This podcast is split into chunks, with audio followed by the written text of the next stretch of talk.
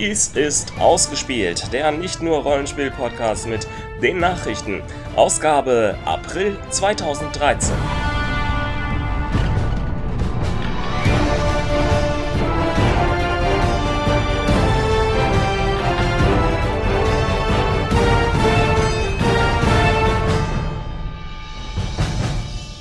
Und dies sind einige unserer Themen. Crowdfunding eines Radiorollenspiels. Bei Star Wars wird rigoros auf und ausgeräumt, neue Wege bei der Finanzierung von TV-Serien und natürlich, ich liebe es.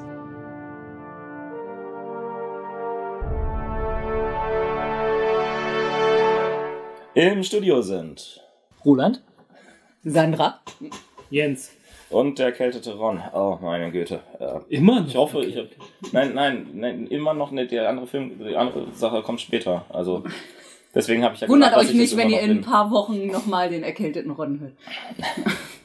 das ist echt hartnäckig. Oh ja, ganz, Und ganz. zwischendurch ist es vielleicht nochmal wieder weg.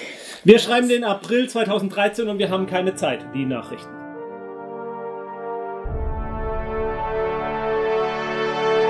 Rollenspiel. Wir haben neue Konkurrenz bekommen oder äh, Mitstreiter? Was heißt ja? Mitbewerber. Es gibt einen neuen Rollenspiel-Podcast, der uns irgendwie kurz die Aufmerksamkeit klauen will. Das ist der Dorpcast, veranstaltet von den Machern des, äh, der Dorp, Michael Minghaus und Co., die letztendlich ja durchaus eine größere Bekanntheit durch die ganzen Spielinterviews, die sie mit der Kamera aufgenommen haben. Also nach bekommen Dorp. TV kommt jetzt Dorpcast. Ja, sie gehen jetzt auch in das unsere Genre rein. Ich bin erleichtert, dass die Dorp-Leute hinter dem Dorpcast stecken, weil sonst hätte es vielleicht Namensstreitigkeiten in der Szene gegeben, wie unschön geworden wäre. Ja. Genau. Sollte Äh. zum Beispiel jetzt jemand einen mit, mit, ausgespielt TV anfangen würde und das wären nicht wir. Das wäre sehr unschön. Das würde schmutzig werden. Blutig, Blutig. vielleicht sogar. Ähm, sind die denn auch bei analogspieler.de? Bisher nicht. Bisher haben wir noch nicht mal einen anständigen Feed, den man abonnieren könnte. Sind die denn mal langsam auch bei analogspieler.de? Bisher nicht. Bisher haben die noch nicht mal einen anständigen Feed, den man abonnieren könnte. Äh, Zeitschleife? Hallo? Dann wird's mal Zeit. Steve Jackson hat äh, Zu viel Geld. genau. Ähm, Steve Jackson hat ähm, ja unter anderem ähm, eine ganze Reihe an Rollenspielen, aber das auch sehr, sehr erfolgreiche und tatsächlich eine der wenigen Sachen, die auch Nicht-Rollenspieler kennen. Munchkin-Spiel in seinem Sortiment. Munchkin treibt anscheinend ganz viel Geld in die Kassen von Steve Jackson Games rein und sie wissen nicht, was sie damit anstellen sollen. Denn jetzt hat Steve Jackson tatsächlich am 4. April, nicht am 1. April, ähm, die Nachricht reingestellt, hey, ich habe zu viel Geld, ähm, habt ihr nicht ein Spiel, ähm, was ihr nicht mehr vertreiben wollt, ich könnte es übernehmen. Er richtet es explizit nicht an irgendwelche Hobbyautoren, die noch nie etwas verlegt haben. Und er schreibt auch ähm, explizit dazu, If you've never sold to Alliance or ACD or had a booth at a gamer trade show or had a whole board game geeks thread arguing about whether you were secretly the spawn of Satan, then this is probably not aimed at you. Also man soll einen Namen in der Branche haben. Richtig. Und diejenigen, die einfach eine, ein Spiel nicht mehr verlegen wollen, sei es aus Zeitgründen, Kapazitätgründen, familiären Gründen, was auch immer, ey, nimmt mein Geld. Ja, ich nehme eure Lizenz. Oder ich gebe euch Geld und äh, oder kommt zu mir als Festangestellter und macht bei mir das Spiel weiter. So hat er es doch auch, glaube ich, formuliert. Er bietet doch irgendwie was von einem Dental Plan an oder so irgendwas, ne? Also irgendwas stand da doch, wenn ich es richtig in Erinnerung habe. Dental Plan?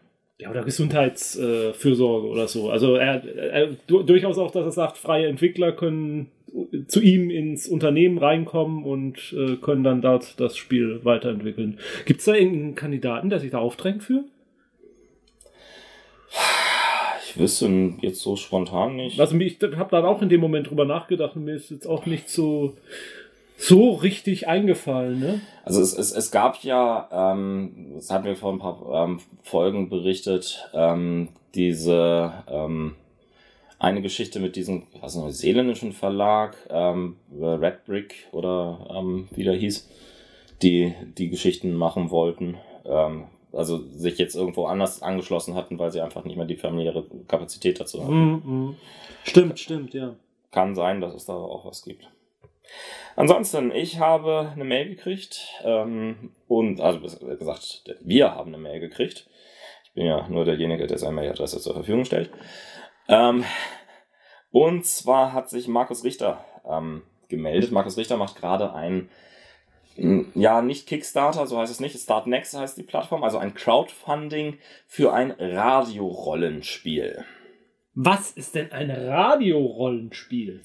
Ein Radiorollenspiel ist eine Art Live-Hörspiel, bei dem ein Erzähler inklusive Sounduntermalung die Szenerie beschreibt. Live-Hörspiel haben wir doch auch schon mal gemacht. Wie genau.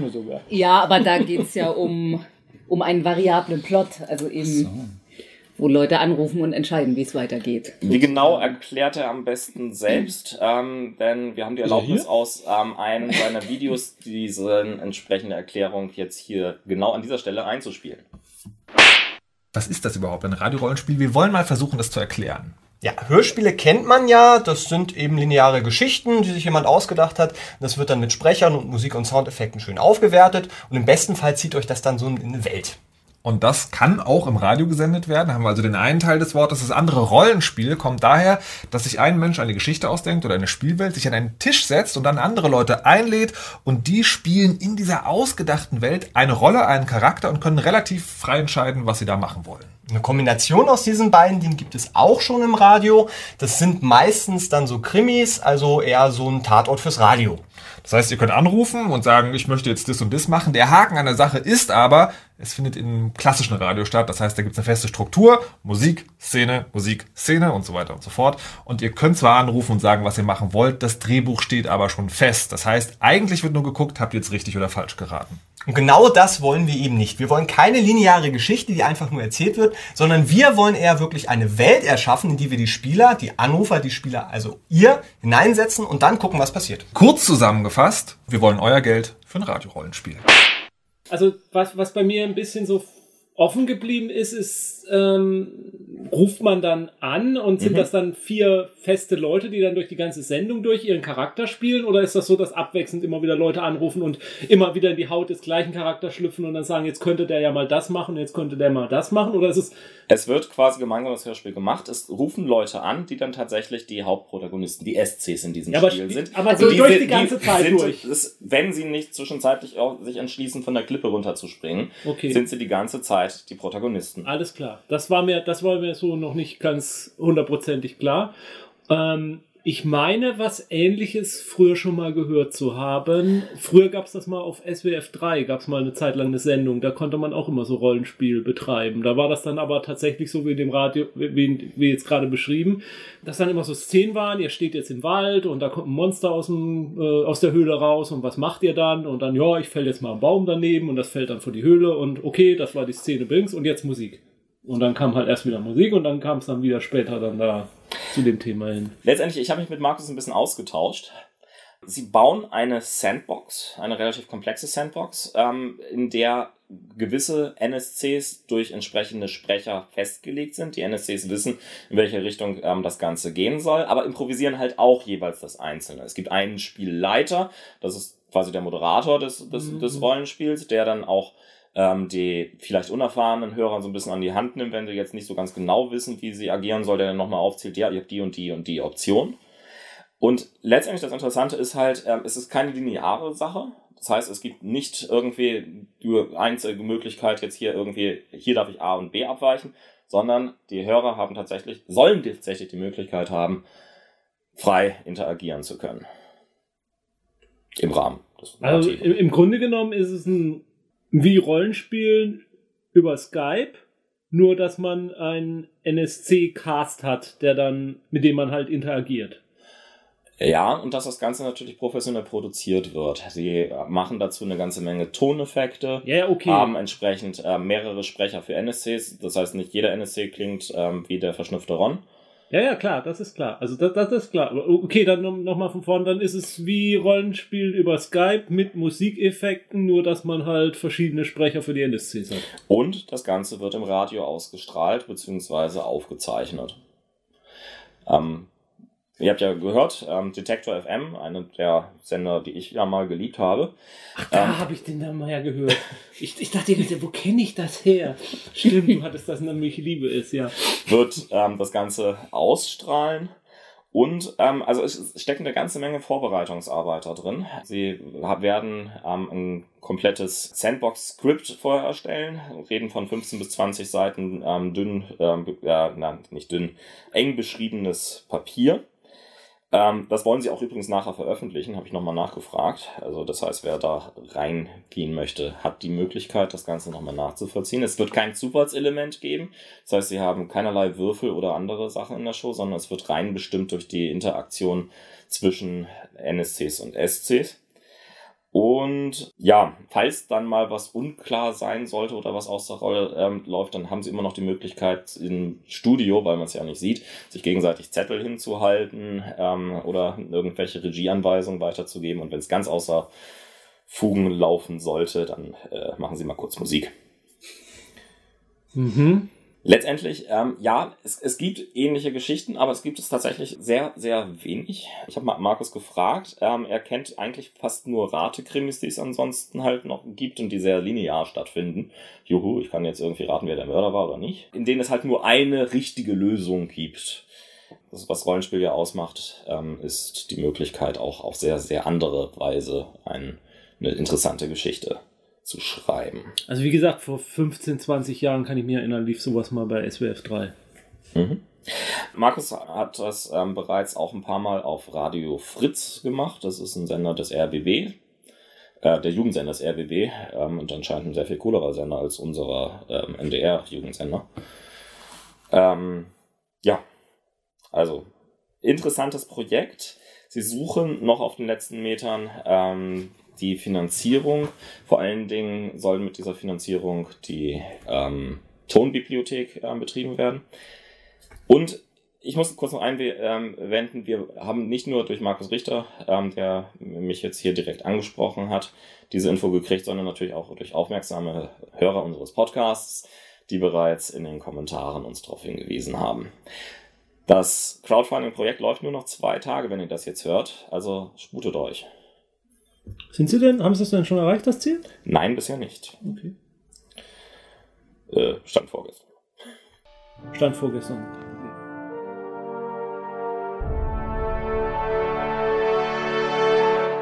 Spiele. Jens, Big Bangs. Gut. Äh, Spiele. Ja, Big Bangs, danke für das Stichwort. Äh, ihr kennt alle Big Bang Theory? Ja. The- Big Bang Theory, die erfolgreiche Fernsehserie. Und äh, die Protagonisten der Serie spielen ja ab und zu mal auch das ein oder andere Spiel. Unter anderem auch das äh, bekannte Kartenspiel Mystics Warlords of Ka. Und äh, ein gewisser Will Wheaton hat da ja auch schon mal äh, gespielt. äh, dieses Kartenspiel existiert nicht tatsächlich. Das ist eigentlich Noch- das Einzige in, der- in der ganzen Serie, was, was es nicht wirklich gibt. Ja, oder? Oder das ist, ist ja, also ich habe immer damals, wenn ich es geguckt habe, habe ich mir davon ausgegangen, gut, da ist Magic mit gemeint und aus Ja. irgendwelchen Gründen So. wollen sie Magic nicht Ja. erwähnen, weil sie Ja. Angst haben, dass da, Ja. wo, wo, wobei ich nicht verstehen kann, warum man da Angst haben kann. Ja. Also, beziehungsweise, was Magic Ja. dafür ein Problem mit haben sollte, dass man Werbung für sie macht. Aber es, es gibt ja auch einen Grund dafür, dass es man bei Big Bang Theory nur DC Comics im Comicladen sieht. Äh, auf seinen T-Shirts vor allem. Und im Comicladen. Ähm, jedenfalls wird das äh, Spiel jetzt dann doch äh, realisiert, nämlich von Cryptozoic Entertainment. Die haben das äh, Spiel jetzt vom, ja, ja, vom, vom Grund auf neu entwickelt. Äh, ich bin mal gespannt, wie die Spielregeln dann aussehen werden und ob sie dann mit dem übereinstimmen, was man so lückenhaft aus diesem Spiel kennt, von ha- anhand dessen, was man in der Serie gesehen hat und ob das Bunny dann auch dabei ist, was ja so tödlich sein soll. Ähm, mal gucken, bis es soll dieses Jahr noch erscheinen. Ich habe noch was für dich. Ähm, eine andere Sache. Und zwar Telltale hat ja The Walking Dead als mehrfache, ähm, äh, ja, interaktive Story äh, fortgesetzt. Und sie haben jetzt eine neue Lizenz erworben, die sie umsetzen wollen. Und zwar eine Lizenz mit dem großen bösen Wolf. Rotkäppchen? Fables. Ah, Fables wurde ja, ähm, ich glaube, von dir oder von Sandra geliebt oder von euch beiden. von uns beiden. Und jetzt machen sie dazu eine Art interaktive Geschichte, ein Episoden-Adventure, Und dessen Boah, da Hauptfigur, hat Telltales aber auch überhaupt keine Erfahrung mit, ob das was werden wird. und dessen Hauptfigur wird die menschliche Version des großen bösen Wolfs sein. Wer sonst? Big B. Angekündigt ist das Ganze für den Sommer 2013 als Download. Das Ganze wird natürlich ähnlich wie die Walking Dead 3 dann alle paar Wochen mit den jeweils nächsten Episoden ergänzt werden. Erscheinen für Windows PC, macOS, Xbox 360 und PlayStation 3. Ja, Okay, müssen wir wirklich diese Rubrik machen? Ich meine, ich bin doch eigentlich eher ein Star Trek-Fan. Na gut. Star Wars. Es ist eine neue animierte Star Wars Serie angekündigt worden. Sie wollen eine neue machen, weil, wie wir schon gemutmaßt hatten vor einigen Folgen, werden sie Clone Wars einstellen. The Clone Wars. The Clone Wars. Ist das Clone ein Wars? Unterschied? Ja, Clone Wars ist was anderes. Warum ist The Clone Wars was anderes als Clone Wars? Clone das hat Wars- nur ein Artikel mehr. Nee, Clone Wars War war. der Film, oder? Nein, Nee, Clone okay. Wars war diese, dieser äh, gezeichentrickte Dreiteiler oder Vierteiler, der zwischen Episode Ah. 2 und 3 spielt. Oh Gott, und ja. The Clone Wars ist sowohl der Kinofilm, der ja der Pilot Ah, der Serie okay. ist, von der wir jetzt sprechen, von dieser computeranimierten Serie. Ja. Muss man das gesehen haben? Ja, nee. Also ich habe ähm, ich habe mir dieses dieses andere ohne Artikel Clone Wars habe ich mir mal angetan. Das ist schon ziemlich. Das habe ich aber auch gesehen, ja. Das ist das. Also das ist im Gegensatz zu den zumindest den ersten Staffeln dieser animierten Serie ist das sogar ein bisschen. Ich Computeranimierten Serie meinst du? Genau. Äh, ich setze das jetzt in sehr großen Anführungszeichen relevanter, weil es äh, etwas größer, also da, da wird zum Beispiel äh, am Schluss dann die Entführung von Palpatine auf, de- auf, auf Coruscant äh, mhm, zum mhm. Thema gemacht und es gibt eine, äh, einen Film, wo ähm, angespielt wird auf Lukes äh, Entscheidungen auf Dagobah, ob er jetzt der guten oder bösen Seite, so eine ähnliche Szene haben sie da Anakin verpasst.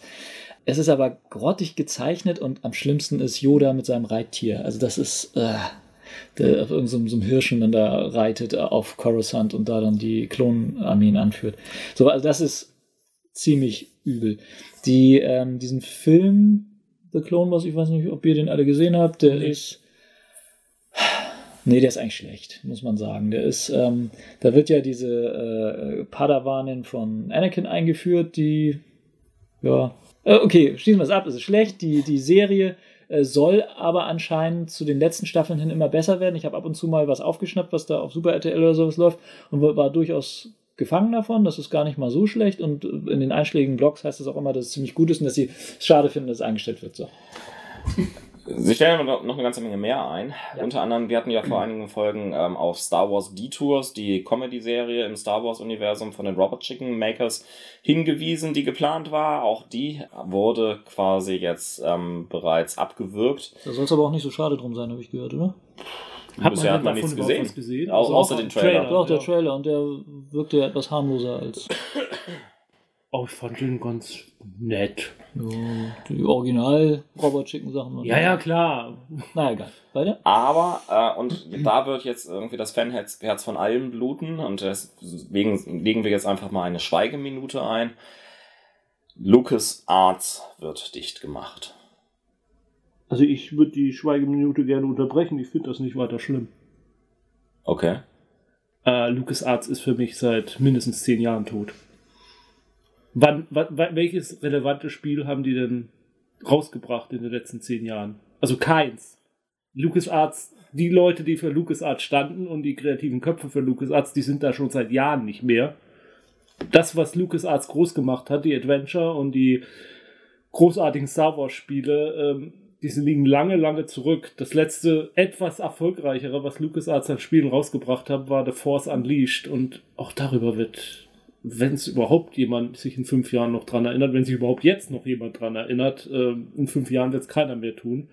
Es ist nur folgerichtig, dieses Studio platt zu machen. Denn es war echt nur noch ein, eine leere Hülle. Sparen wir also jetzt Zeit ein. Gut. Keine Also nein, nee, nee, aber gut. ich finde sogar, es ist eine gute Nachricht, denn dann kann man diesen ganzen Kram, den sie an Lizenzen haben, nämlich das tun, was man damit tun sollte, nämlich das an Leute lizenzieren, die was damit auch anfangen können. Und was man ja schon mit Monkey Island zum Beispiel gemacht hat mit Telltale. Ja, Mein, meine kontroverse Meinung dazu. Ich glaube, so kontrovers ist die gar nicht. Nö. Also habe ich an anderen Stellen auch schon genauso gesehen. Also das Einzige, was ist, ist jetzt dieses 1313. Ja, aber das ist ja Aber- auch nur Hoffnung, die da viele Genau. reingelegt haben. Genau. Es gibt den Trailer und mehr gibt's ja noch nicht. Und, und, und der sieht cool aus, aber ich meine, auch für The Force Unleashed sahen die Trailer cool aus. Und das war ein mittelmäßiges bis ganz gutes Spiel, aber nichts herausragendes. noch eine letzte Star Wars Nachricht. Lego. Äh, wir hatten letztes Mal, glaube ich, darüber berichtet, dass ein türkischer Kulturverein in der in Österreich Probleme hatte mit dem the Hood äh, Lego Set, weil das ja an die an ein Minarett erinnern würde oder dergleichen mehr, ganz egal. Ähm, also Lego aufgefordert hat, das sofort aus dem Handel zu nehmen und sich zu entschuldigen, weil damit äh, gesamte religiöse Gefühle aller Muslimen verletzt sind und äh, jada, jada, jada. Äh, Lego nimmt das Ding tatsächlich aus dem Handel so raus. Äh, zuerst hießen die Nachrichten, das wäre eine Reaktion darauf. Lego hat jetzt aber nochmal klargestellt, das wäre keine Reaktion darauf. Äh, es täte ihnen leid, wenn sich jemand dadurch verletzt fühle, aber das wäre nicht ihre Absicht gewesen. Und äh, rausgenommen aus dem Handel würde es nur deswegen werden, weil einfach der Lebenszyklus dieses Modells beendet ist. Also Lego macht wohl alle drei Jahre nehmen sie halt die solche Sets aus dem Handel und hauen neue Sets raus, beziehungsweise bis zu drei Jahre. Und Lego sagt jetzt, die Lebenszeit dieses Sets ist jetzt eben abgelaufen und wir setzen Neues rein. Also widersprechen dieser Behauptung, das wäre eine Reaktion auf diese Proteste. Also der Postillon hat ja berichtet, dass Lego eigentlich generell alles jetzt vom Markt nimmt, weil Kinder ja alles Mögliche damit bauen können. War es das an Star Wars? Okay, kommen wir zu unserer Star Trek-Rubrik.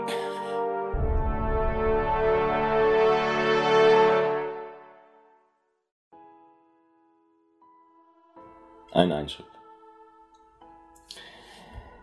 Es haben eine ganze Menge Leute ausgespielt. Zwei davon will ich besonders hervorheben, nämlich zum einen Roger Ebert. Roger Ebert gewann 1975 als erster einen Pulitzerpreis für seine Filmkritiken als Kritiker in der Chicago Sun-Times und gilt als einer der bedeutendsten Filmkritiker überhaupt. 82 bis 2008 moderierte er eine Filmkritik-Show im US-TV 2006 verlor er aufgrund einer Schilddrüsenkrebserkrankung die Fähigkeit zum Sprechen, was ihn aber nicht aufhielt, seine Kritiken weiter zu verfassen, dann aber vor allem im Internet.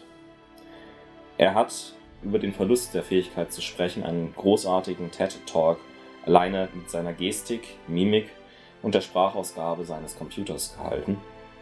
Ebert war auch ein großer Kritiker von Entwicklung in Hollywood besonders der intransparenten Alterseinstufung der MPAA oder dem seiner Meinung nach maßlos überzogenen 3D-Hype, der pauschal alle ohnehin schon teuren Tickets nochmals um 5 Dollar erhöhte. 2005 erhielt er einen Stern auf den Walk of Fame in Los Angeles. Ebert verstarb am 4. April an Krebs. Zwei Tage zuvor hatte er noch in seinem Blog angekündigt, zukünftig etwas kürzer treten zu wollen. Das hat er ja wahr gemacht.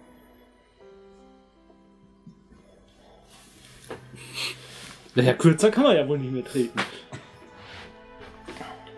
Carmine Infantino ist ebenfalls gestorben, ein US-amerikanischer Comiczeichner und Autor, vor allem berühmt geworden durch seine Covers.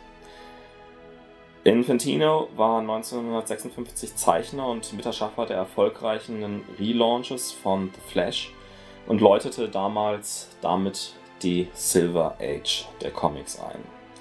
Er schuf nebenbei The Earth 2 1964 überholte er die in die Jahre gekommene Reihe Batman und schuf das markante ovalförmige gelbe Emblem, das bis 1999 auf Batmans Brust prangen sollte. 71 bis 76 war er schließlich sogar Herausgeber bei DC und konnte damals sogar Jack Kirby von Marvel abwerben, und es gelang ihm, das historische Crossover zwischen Marvel und DC mit Spider-Man und Superman zu realisieren. In den späten 70er arbeitete er dann an der Filmumsetzung von Superman.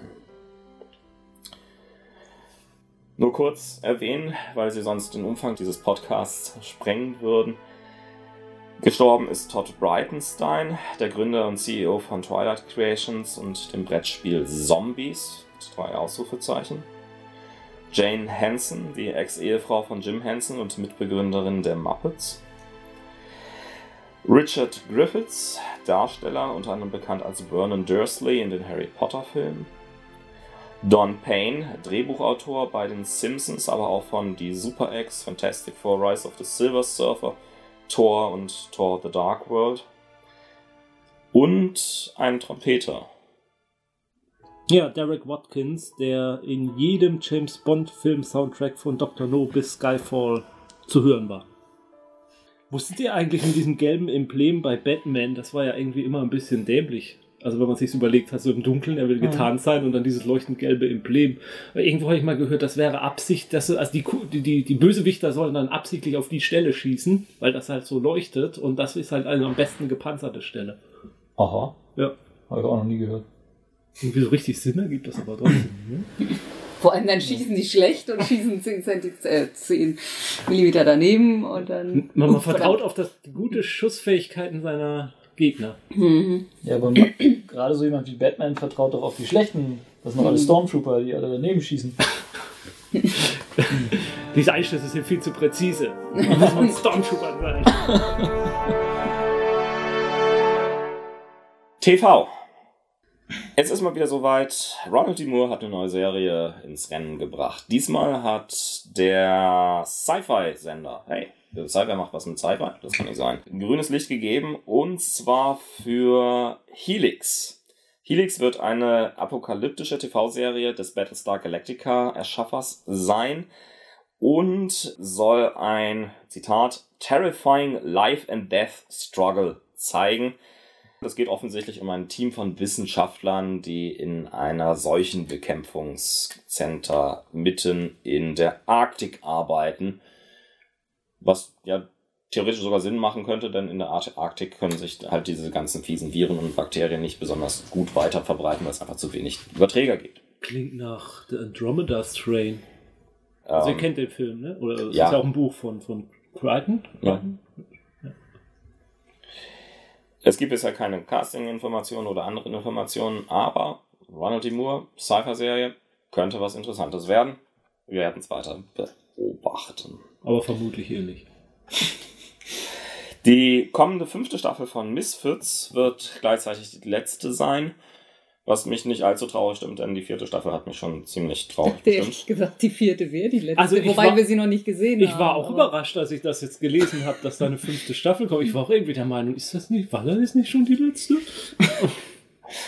Ansonsten gibt es ähm, eine neue Information, beziehungsweise noch nicht viel Information über eine neue Science-Fiction-Serie, die ähm, gemeinsam von J. Michael Straczynski, ähm, das ist der Erschaffer von Babylon 5, und den Wachowski-Geschwistern, das sind die Erschaffer von ähm, Matrix und ähm, sind zuletzt in der Kinokasse mit gemeinsam mit Tom Tykwer und ähm, ach, wie hieß denn jetzt dieser dämliche Film? Cloud Atlas gescheitert. Das Interessante ist, sie drehen diese Science-Fiction-Serie, über die sonst nichts weiter bekannt ist, ähm, für Netflix. Netflix ist ein US-amerikanischer ähm, ja, Video-on-Demand-Service, der mittlerweile anfängt, eigenständig Serien zu produzieren und das Serienbusiness komplett neu aufrollt in den USA derzeit. Sie haben mit ähm, House of Cards eine Serie ähm, sehr erfolgreich produzieren lassen von David Fincher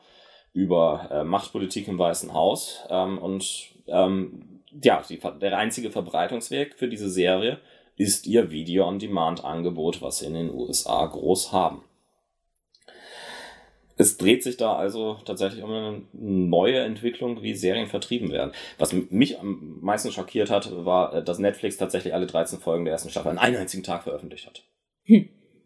Also nicht mehr die wöchentliche Sehgewohnheit. Ja, das ist dieses Binge-Watching oder wie das sich jetzt nennt. Amazon macht übrigens was ähnliches. Amazon hat ähm, sich entschlossen, Zombieland als Piloten umzusetzen. Das hatten wir, glaube ich, schon mal kurz erwähnt in einer der vorherigen Folgen.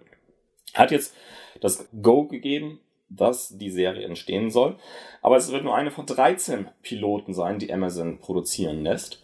Und die Zuschauer von Amazon, die das über das Video-on-Demand-Tool von Amazon in den USA, hier in Deutschland wird das wahrscheinlich bei Lovefilm ebenfalls ähm, stattfinden, anschauen können, sollen abstimmen, welche der 13 Piloten denn weiter produziert werden sollen. Kann noch sehr interessant werden. Weiß man denn, was die anderen zwölf sein werden? Bisher, soweit ich weiß, nur auszugsweise. Also ich habe mir keine weiteren Informationen hier aufgeschrieben. Also Genres auch noch nicht, oder? Ja. Also breit alles. Hm, Okay. Ähm, Also Moment. könnte auch was für uns dabei sein. Dann wird da auch wieder irgendein Krimi gewinnen. Ne? Hier, was, hast du gegen Zombieland? Ich habe die Zombies langsam mal über. Also Hast du Zombieland gesehen? Das war eine sehr witzige Komödie. ich gehört zu den wenigen, die den nur so mittel fanden. Ich, ich, ich kann dir teilweise recht geben. Ich habe die Zombies auch sowas von über. Aber der Film war trotzdem. Ja, der war nett. Fand ich auch gut. Aber ich, ich kann. Aber ja, ich meine, nun sind die Zombies Also in den Romanzen angekommen, ja auch nicht erst gestern. Also nun sind sie definitiv durch. Also mittlerweile, wenn irgendwo was angekündigt wird mit Zombies, schalte ich jetzt mittlerweile schon weg. Ich habe mich schon gefragt, was dann so als nächstes jetzt kommt. Also. Vampire, Zombies, ja. Ich habe ja gehört, es gibt ja tatsächlich was mit Meerjungfrauen. Und zwar auf Kika läuft so ein, so ein Quark. Ja, ja. Klar. Das gibt's wirklich. Ja, klar. Ich Ja, oder so, so bei einer Feen oder so hatte ich schon gedacht, dass das vielleicht so die neue Richtung dann noch sein kann. Jens, Huste.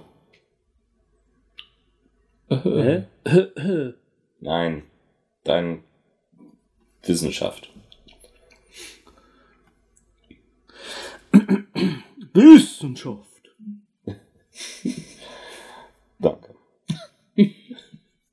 Ja. Ich würde euch gerne was zum einen Ring erzählen.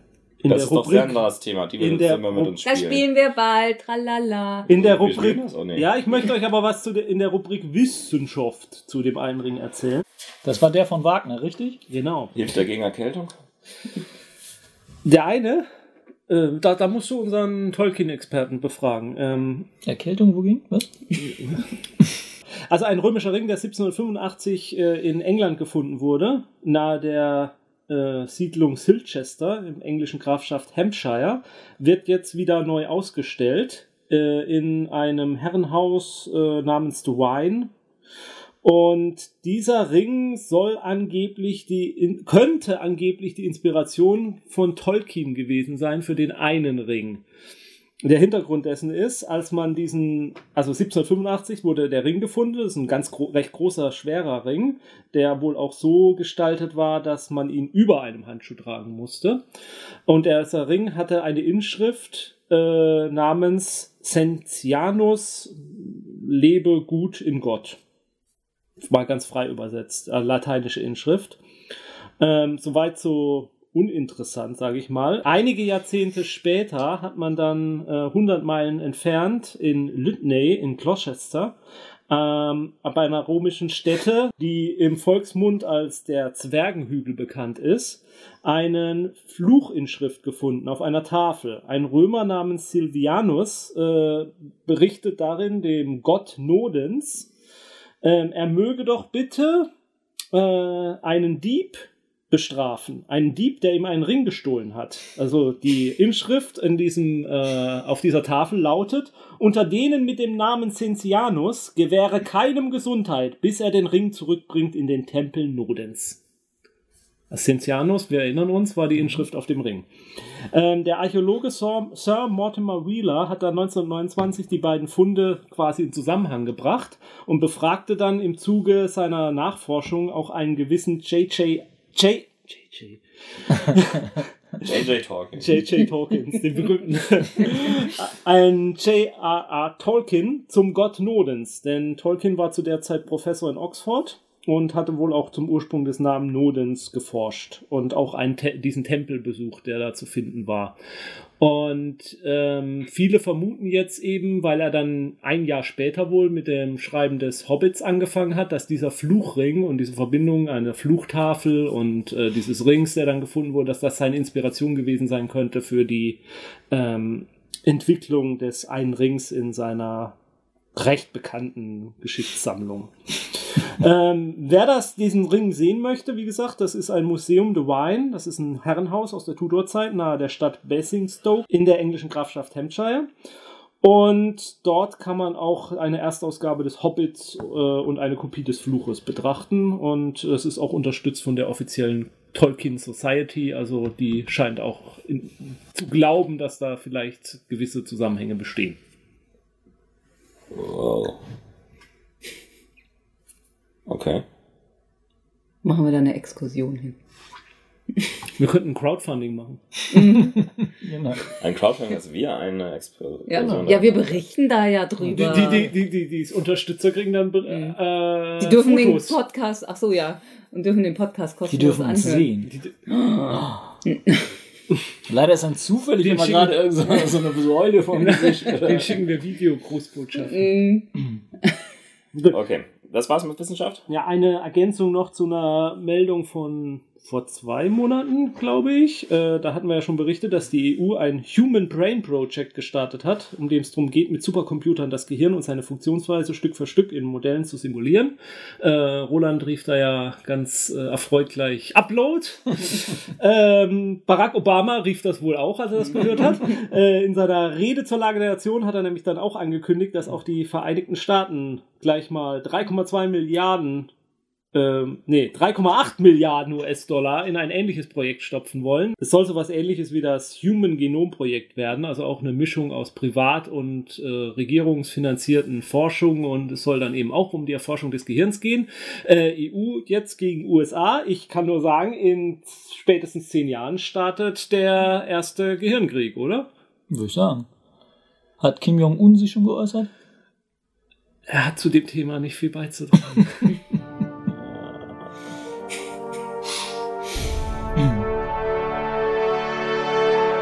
Ich liebe es. Ich habe mal wieder was, was ich lieben möchte. Und zwar die neue Serie äh, von David Tennant, Broadchurch. Eigentlich ist es nicht die Serie von David Tennant, spielt da nur eine der Hauptrollen, denn es ist eigentlich eine Ensemble-Serie. In Broadchurch, was ein, ähm, ja, eigentlich eine Krimi-Reihe ist, geht es aber weniger eigentlich um ähm, das richtige Who's Done It, sondern um die Auswirkung, die ein Mord, in diesem Fall der Mord an einem Kind, in einer sehr kleinen Gemeinschaft eines Ortes, nämlich Broadchurch, ein, Küstenort, ein fiktiver Küstenort in Großbritannien, treiben kann. Broadchurch läuft nicht auf der BBC, sondern auf ITV, dem kommerziellen Pendant zur BBC und ähm, ist geschrieben worden, komplett alle acht Episoden von Chris Chipnail, den man eventuell schon aus einigen der äh, Torchwood-Folgen als Autor kennen kann. Es war sein Herzensprojekt, eine solche Serie äh, zu erschaffen. Und es ist wirklich ein Riesenensemble, was in dieser Serie mitspielt, darunter auch einige andere bekannte Darsteller unter ähm, anderen Arthur Darrell, ähm, den man noch aus Rory aus Doctor Who kennt. Und ach, jetzt habe ich vergessen, wie dieser Housekeeper aus Harry Potter hieß. Es geht in dieser Serie tatsächlich sicherlich auf der einen Seite darum, diesen Mord aufzuklären, aber vielmehr ist es eine Serie, die eine enorm dichte Atmosphäre zeigt, die zeigt, wie ähm, ein solcher Mord eine Auswirkung auf eine Gemeinschaft, eine Community hat wie sie dadurch langsam zerbricht, wie erstmal die Polizei das Ganze äh, unter Verschluss halten möchte, um die Vermittlung ja nicht äh, zu gefährden, dann gleichzeitig die Presse dagegen arbeitet. Ähm, die Serie lebt von sehr, sehr dichten Bildern, einen beängstigenden Soundtrack von Olafur Arnold und ich habe lange nichts so Fesselndes im Bereich von, von Krimi gesehen. Es, es geht halt ähm, ähnlich wie bei Twin Peaks über die gesamte Staffel nur um die Aufklärung eines einzigen Mordfalls. Bin noch gespannt, wie es aufgeklärt wird. Mir fehlen noch zwei, drei Folgen. Aber ich bin arg gespannt.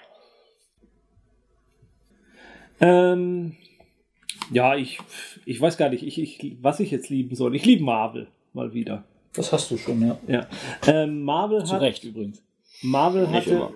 Marvel hatte ja angekündigt. Also wir haben uns ja gefragt, was gewisse Ankündigungen bedeuten in der letzten Sendung. Unter anderem auch diese Ankündigung Marvel Number One. Seit 10. März waren wir dann auch ein bisschen schlauer, denn Marvel stellt, äh, äh, gab dann bekannt, dass 700 seiner Comics, und zwar immer die ersten Ausgaben von Serien, kostenlos digital downloadbar sein sollten bei Comicology. Ja, sollten. Das Ganze wurde dann von einem Twitterer in meiner Timeline als äh, Denial of Service Attack von Marvel auf Comicology bezeichnet. äh, Ja, denn, das es ganz äh, denn die wenigsten Leute sind wohl an die Comics gekommen. Das lag aber daran, dass sie wohl nicht ehrgeizig genug waren, denn ich habe es geschafft. Ja, Also ich habe keine 700 Comics, aber ich habe 602 Comics. Ich war ehrgeizig. Ich habe das 37 Mal irgendwie versucht, alles irgendwie reinzulegen und jedes Mal hatte wieder den Warenkorb vergessen und anderen Spaß. Also ich habe die, ich habe meinen Account gar nicht erkannt und gesagt, ich war gar nicht angemeldet und hätte gar keinen. Und ich habe auch keine. Äh, also ich habe 602 Comics, Erstausgaben und Das sind auch äh, keine 700. Nee, ich habe ja nicht alle geschafft, aber ich habe fast alle geschafft. Und wie lange hast du dafür gebraucht? 10 Minuten, Ah, Viertelstunde. du hast aber am Desktop-Rechner gemacht, oder? äh, nö. Viel? Was? Hast du immer dann, und dann mal gewartet, bis es runtergeladen Also, Nee, Jens ich habe sie nur in den Wa ich habe sie nur ich ich habe kein einziges runtergeladen, ich habe sie Ah. nur in den Warenkorb gepackt und Ah, das hat er erkannt. Und äh, als dann der ganze Andrang weg war, dann konnte ich anfangen runterzuladen. Das hat drei, vier Tage gedauert, aber er hat sich gemerkt, dass die im Warenkorb waren und dann konnte ich sie nach und nach runterladen. Ich habe sie bisher jetzt, ich habe sie bis jetzt noch nicht alle runtergeladen. Ja, ich weiß, du next uns ja immer mit deinen, Mhm. mit deinen Tweets dazu. Okay. Genau. Also du liebst es, ich hasse es, also dich gerade. ähm, ja, äh, jedenfalls, äh, ich habe einige der ersten Ausgaben auch schon gelesen und da sind tatsächlich einige Perlen dabei. Also wovon ich wirklich begeistert bin, ist äh, das Marvel Now. Die ersten Hefte, die es Mhm. dazu gibt, also Uncanny Aven- Avengers und ähm, die neue Avengers-Serie von Hickman und das ist alles sehr vielversprechend. Also sie haben es wirklich, also Marvel hat es mal einfach mal wieder hingekriegt, plausibel und nachvollziehbar die Entwicklung aus vorherigen Events weiterzuerzählen und deren Einfluss auf das, also es gab ja einen großen Event auf Avengers vs. X-Men, wo sich herausgestellt hat, dass einer der X-Men jetzt, äh, der eigentlich ein positiver war, jetzt äh, eher negativ dasteht, weil er was Böses getan hat und das wird jetzt auch so konsequent weitererzählt. Also ist Now doch nicht das Nachahmen von äh, Nein, definitiv- 52, sondern Definitiv nicht. Es ist erzählt einfach, die Geschichte weiter. Also was Marvel macht und was Marvel halt auch so hervorragend macht, sie haben ein, sie haben Teams, denen sie Serien anvertrauen Mhm. und die als- und, und was sie bei Marvel Now gemacht haben, sie haben diese Teams komplett durch, neu, durchgemischt und was sie gleichzeitig gemacht haben, sie haben auch ihre Teams innerhalb des Kosmos aus der Serie Mhm. durchgemischt, indem sie X-Men und Avengers du- durcheinander werfen, was aber auch erstmal marketingtechnisch natürlich clever ist, endlich mal X-Men und Avengers zusammenzuführen, aber was natürlich, was auch innerhalb der, der Handlung Sinn macht, weil sie jetzt sagen, wir haben uns nicht, also weil in Captain America sagt, wir haben uns nicht genug um das Mutantenproblem gekümmert und wir müssen da jetzt zu denen stehen und denen helfen. Und deswegen holt er sich halt Mutanten ganz bewusst jetzt zu den Avengers und so. Und das, das ist auch nachvollziehbar und logisch in dem Moment. Also von, da, von den Marvel Now Sachen, die ich gelesen habe, also bin ich ist fast überhaupt kein Neustart. Es ist kein Neustart, das es ist eine kon konsequente Okay. Weitererzählung dessen, was vorher war. Und trotzdem eine Möglichkeit, neu einzusteigen, weil eben die Teams komplett neu zusammengestellt werden. Wovon ich auch gut begeistert war, war Daredevil, eine ein Nummer 1 Nummer. Das sage ich, das ist einfach so intensiv geschildert, dass ich mich gefragt habe, warum habe ich aufgehört, Daredevil zu lesen? Also, was für mich eine wirkliche Entdeckung ist, sind die, ähm, die kosmischen Marvel-Geschichten. Die habe ich bisher immer total ignoriert gehabt, auch als diese Ankündigung kam, dass dieser Guardians of the Galaxy äh, Film. Film kommen soll. Habe ich so, "Jo, was soll das? Da habe ich mir jetzt auch so ein ganz kurzes Ding kostenlos bei Mhm. Comixology runtergeladen, das äh, auch klasse ist. Galaxy Number One, ne? Ja, Genau, ich weiß gar nicht mehr, wie das heißt. Kann sein, dass das war. Ist auch nur eine recht kurze Episode, wo Ja. die Tochter von Thanos äh, ein paar Leute wegschnetzelt. Ja. Das ist aber Ja, also jedenfalls habe ich dann angefangen, bei denen ein bisschen reinzulesen. Also da ist es jetzt tatsächlich so, da gab es mehrere Events, da gab es die Annihilation, da gibt die Annihilation kann man auch, glaube ich, als bei Marvel Heroic als äh, Eventband zum Beispiel angucken. Auf diese Annihilation kam dann Realms of King und War of Kings und was weiß ich, wie diese ganzen Events heißen. Da habe ich überall die Nummer 1 Nummern gelesen und ich bin total begeistert davon. Das ist von einem Dan Abnett, den kennt vielleicht der ein oder andere aus dem Warhammer-Universum als Autor Mhm, der da Hauptautor ist in diesen ganzen Reihen und die gefallen mir wirklich richtig gut. Also ich war total überrascht. Ich habe das bisher immer komplett ignoriert, weil diesen ganzen kosmischen Kram habe ich mir immer gesagt, das kann das war nicht mein Ding und wenn ich kosmische Comics äh, so mit Superhelden, dann vielleicht doch eher Green Lantern und so, mhm. aber das hat mich jetzt wirklich angetan. Mein absoluter Favorit und meine absolute Entdeckung ähm, neben äh, Agents of, äh, nee, krieg, ich krieg den Namen nicht mehr zusammen. Das ist eine Reihe von Warren Ellis, äh, Agents of Next mit Captain S und was weiß ich, wie sie alle heißen. Also das ist total abgedrehte Comicreihe. Ähm, und äh, aber was was wirklich gut ist, ist Hawkeye. Das ist eine neue Reihe von Matt Friction und die erzählt, ähm, ja, der Einleitungstext zu der Serie oder der Untertext ist, Hawkeye ist ein Mitglied der Avengers, die sind die Geschichten, was er tut, während er nicht bei den Avengers ist. Und dann wird halt äh, Hawkeye als, als Charakter geschildert und im ersten Teil kämpft er dann erstmal gegen so ein paar Typen, fällt von einem, äh, fällt, fällt irgendwo von einem Dach runter und liegt erstmal sechs Wochen im Krankenhaus, weil er sich alles gebrochen hat, weil er halt ein Mensch ist irgendwie. Und das wird wirklich toll geschildert, auch mit seiner Nachbarschaft, in der er lebt und so. Und so, das, das alltägliche Leben eines Superhelden, der eigentlich gar kein Superheld ist. Mhm. Sehr humorig auch zum Teil geschildert, aber auch mitreißend und. Mhm. Oh. Aber diese Nummer Einsen, die, äh, das sind ja nicht nur aktuelle Sachen. Das, äh, nee, nee, ist ja, sind ja auch ganz nicht. alte Sachen dabei. Absolut so, nicht. Also diese ganze, was ich, diese kosmischen äh, Marvel-Sachen, das sind, äh, äh, das sind Sachen, die sind zwei, drei Jahre alt, aber das sind noch ältere Sachen mhm. dabei. Also ich auch zum Beispiel die ganzen äh, X-Factor Comics mhm. äh, und ähm, X-Force Comics und alte X-Men Events, die Nummer mhm. eins. Also man kann sich quer durch alles durchlesen mhm. und ich mache mir halt nebenbei, muss ich mir immer wieder Notizen machen, da könnte man mal weiterlesen und das ist interessant, also ist eigentlich viel zu viel interessant. Es sind auch Sachen dabei, die gehören gar nicht ins Marvel Superhelden-Universum, zum Beispiel zur Fernsehserie Castle, der erste Band mhm. der äh, Comic-Reihe ist da dabei.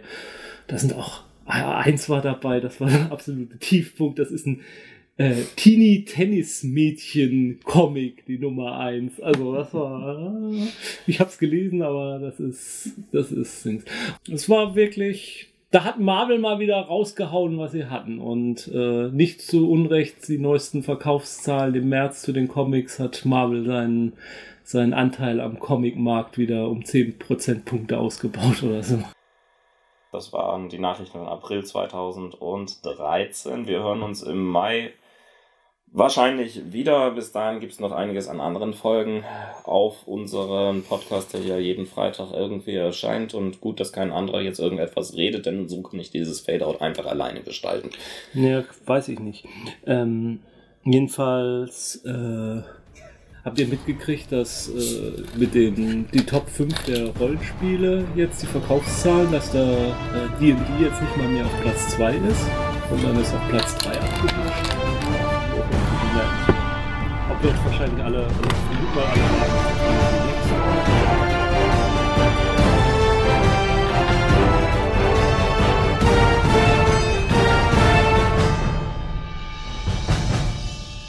Dieser Podcast ist Mitglied bei analogspieler.de, der Portalseite für alle Podcasts rund ums gute alte Spielen.